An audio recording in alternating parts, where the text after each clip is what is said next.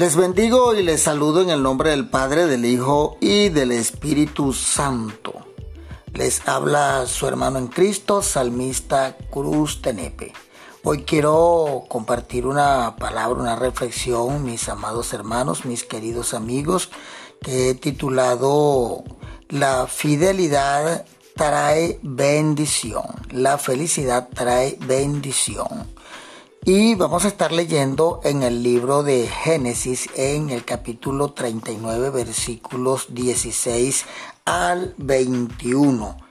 Y esta palabra nos trae mucha reflexión, nos trae mucho que, que decir, que contar, aunque sea breve, la vamos a narrar de forma muy contundente y entendible.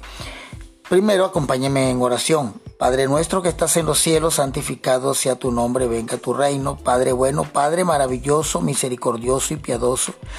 Te doy gracias, Padre, en este día por esta palabra que pones en mi corazón. Señor, permíteme con tu sabiduría, con tu inteligencia que pones en mí, discernirla y compartirla con cada uno de mis hermanos y mis amigos y todo aquel Padre Santo que tenga a bien por parte tuya recibir este mensaje. Señor, glorifícate en este día y en este momento en esa persona, Padre Santo, que aún no conoce tu rostro, que aún no ha llegado a tus pies, que aún, Señor, no ha confesado con sus labios sus pecados y que se disponga, Señor, con su corazón a servirte, que se disponga, Padre Santo, con su espíritu, con su alma, a trabajar por ti en tu maravillosa obra, que es obra perfecta para siempre y eterna.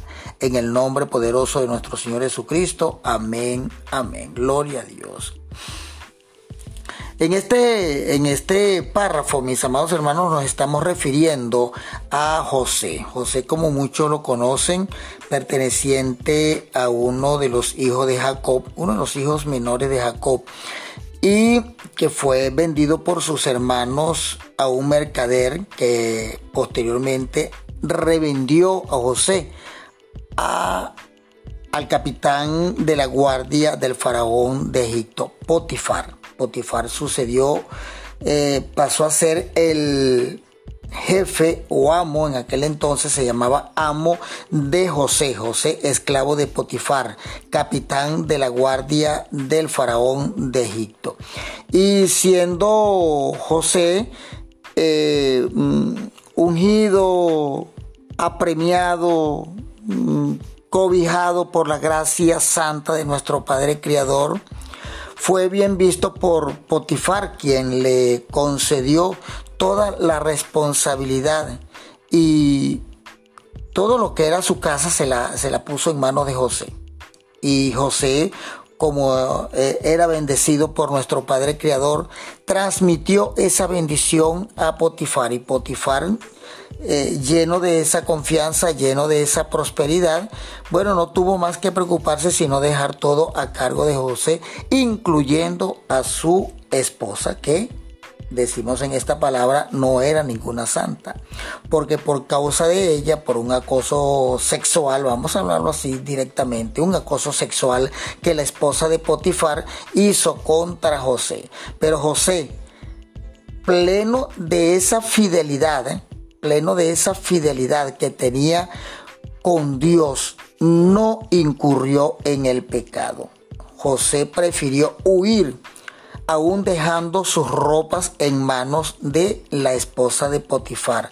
Esto eh, trajo como consecuencia de que fue como una prueba de delito, las ropas de José en manos de la esposa de Potifar, quien se escandalizó llena de rabia, llena de ira, porque José no complació sus deseos sexuales, sus deseos de tentación. José no se dejó llevar por la tentación y prefirió salir huyendo. Es lo que debemos hacer nosotros, eh, amados hermanos, queridos amigos, cuando la tentación, el pecado, la, inmundicia, la aberración viene hacia nosotros, preferiblemente salgamos huyendo, porque a veces el enemigo resulta ser más fuerte que nosotros y es preferible dejar el terreno solo, salir huyendo, que caer en peores consecuencias posteriormente.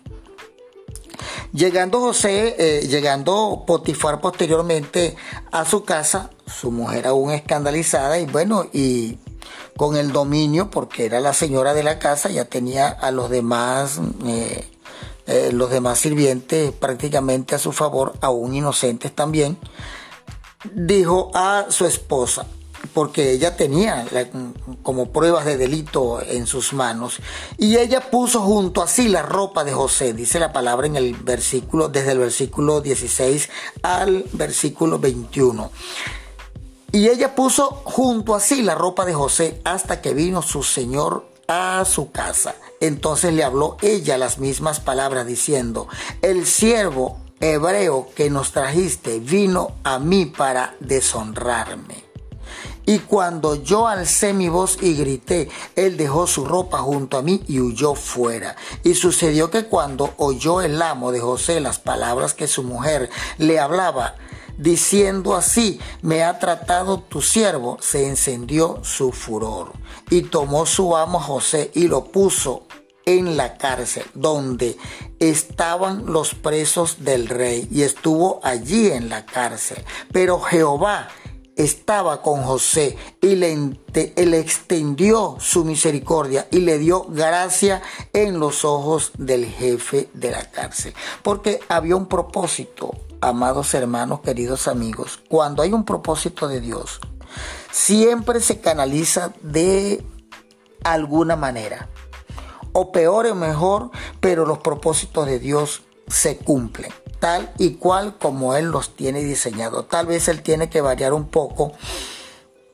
Dice, dicen algunos mm, teólogos y escudriñantes de la Biblia y analistas de la misma que Josué a raíz de que soñó que eh, muchas espigas se rendían delante de él, eso causó envidia entre sus hermanos, lo que provocó que sus hermanos arremetieran contra él, lo tiraran dentro de una cisterna. Una cisterna es un, aljibe, lo que llamamos nosotros en Venezuela, un hagüey, pero en, en, ese momento no tenía agua, ese pozo no tenía agua y allí lo tiraron hasta que pasaron unos mercaderes por el mismo sitio y procedieron vender a José. Pero si José, tal, vez, que es lo que dicen los expertos, si tal vez José no cuenta el sueño, eh, las cosas no hubiesen sucedido como sucedieron. Pero también yo recalco una vez más, el propósito de Dios de alguna manera tenía que cumplirse y José tenía que tal vez contar sus sueños. Si no era sus hermanos, era a alguien. Y y tenía que suceder de lo que sucedió porque José posteriormente fue enviado a Egipto y pasar por todo el calvario que tuvo que pasar José.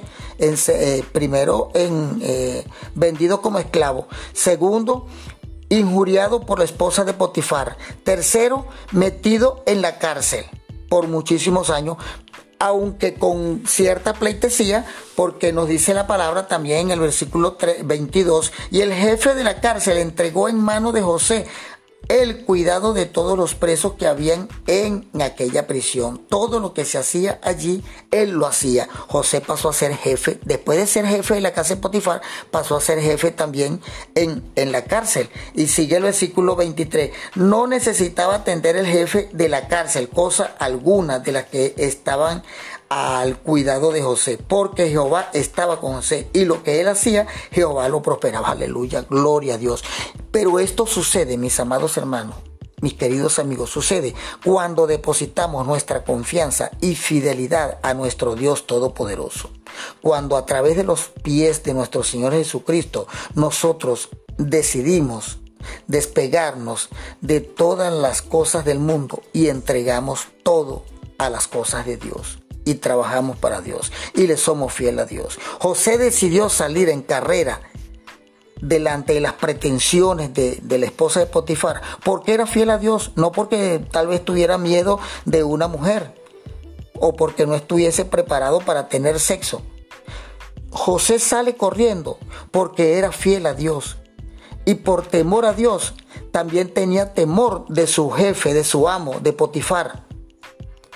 Él era fiel a su jefe terrenal como era fiel a su jefe eh, celestial, que es nuestro Padre Creador Jehová. Y por esas consecuencias, José estaba en la cárcel. ¿Qué ocurre posteriormente? Nos dice la, narrativa bíblica que fueron encerrados un copero y un panadero en, en, la cárcel junto a José. Y José eh, eh, les lee un sueño que ellos también tienen, tanto el copero como el panadero tienen un, sueño y José se lo revela. Y, y, al tercer día de ser liberado, el, copero del rey, el copero del rey, se, es liberado. José también le, sugiere que en algún momento abogue por él en, delante del faraón o delante de las autoridades principales. Ocurrió mucho tiempo, dos años. Eh, y llegó el momento preciso porque Dios es perfecto en sus decisiones. El, el faraón tiene un sueño, el cual no es revelado por ninguno de sus adivinos, por ninguno de sus sabios, por ninguno de sus sacerdotes. Y el copero recuerda de aquel joven que le reveló su sueño en la cárcel y se lo cuenta a Faraón. Faraón inmediatamente envía a llamar a José, quien es vestido con ropas limpias, con sandalias nuevas y afeitado, puesto como debe ser, como debería presentarse delante del Faraón, un hombre limpio, íntegro y le revela el sueño al faraón. Desde ese momento José pasa a ser, en ese mismo instante, José pasa a ser el hombre más poderoso de todo Egipto después del faraón. Después del faraón, quien gobernaba era José. ¿Qué ocurrió? Vino la revelación del sueño, una gran hambruna, una gran sequía por siete años, que era lo que revelaba el sueño, siete años de prosperidad, siete años de destrucción, de ruina, de escasez. Eso estuvo a cargo de José, porque José también dijo al faraón la manera de cómo podía enfrentar esa situación, esa calamidad. Es así como José se convierte en ese líder, líder que calmó o sació el hambre de muchísimas naciones, de muchísimas naciones alrededor de Egipto, cercanas a Egipto, incluyendo a su familia que estaba en el desierto carente de alimentos, porque la sequía era demasiado brava. Los animales de Jacob y de los hermanos de José estaban pereciendo, las esposas de ellos estaban eh, a punto de colapsar, eh, todo era, mm, estuvo a punto de un desastre.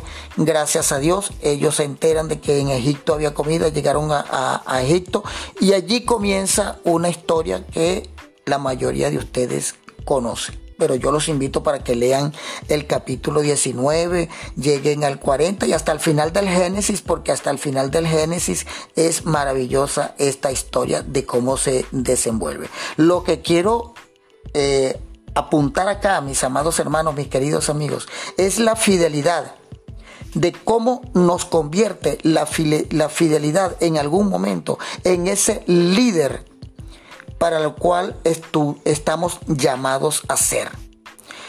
Pero debemos ser líder delante de Dios, fiel delante de Dios, para convertirnos en ese líder que Dios tiene preparado para nosotros. Debemos ser fiel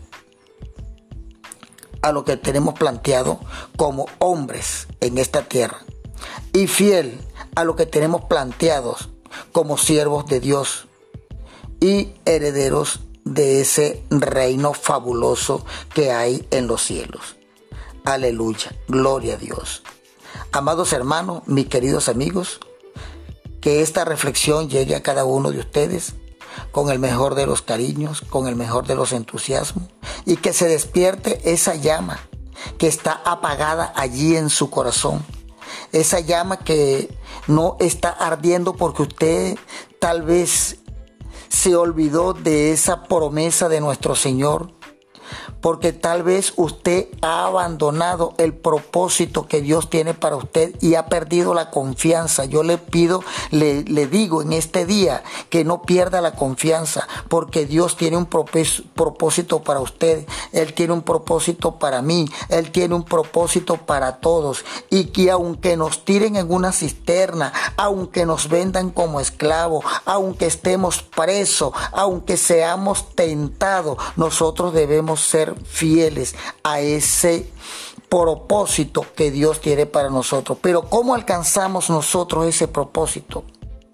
Siendo fieles, apartándonos de lo malo, haciendo lo bueno, direccionándonos con Dios, pidiéndole dirección a nuestro Padre Creador, que es el único quien nos lleva a la capitalización de ese propósito. Pero con nuestra honradez, con ese principio moral y espiritual que debemos tener. Salgamos huyendo hoy de esa tentación, amado hermano, querido amigo, salgamos, salgamos huyendo, así como José huyó de, de las garras malévolas y perversas de la esposa de Potifar, nosotros también salgamos huyendo de ese pecado, salgamos huyendo de esa codicia, salgamos huyendo de esa avaricia, salgamos huyendo de ese adulterio, de esa fornicación y de todos esos pecados, salgamos huyendo y volvamos nuestro rostro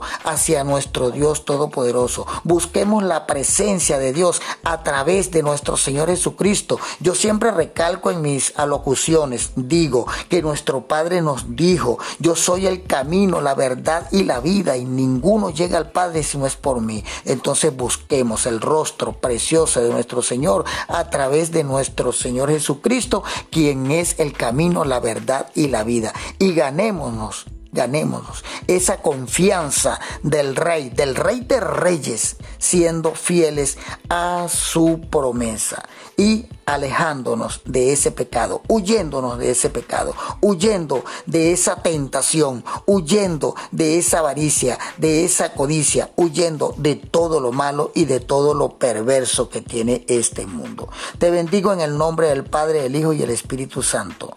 Padre nuestro que estás en los cielos, santificado sea tu nombre, venga tu reino. Gracias Señor por este mensaje, gracias Señor por esta palabra. Bendice Señor a todos los que la han oído y dale prosperidad a cada uno. Que cada uno, Señor, salga huyendo los que están sumergidos en ese pecado, que salgan huyendo como José. No les permitas caer en esa tentación. Líbralos y libéralos de todo mal y danos la bendición a todos, Padre, en el nombre poderoso de nuestro Señor Jesucristo. Amén, amén. Gloria a Dios. Aleluya.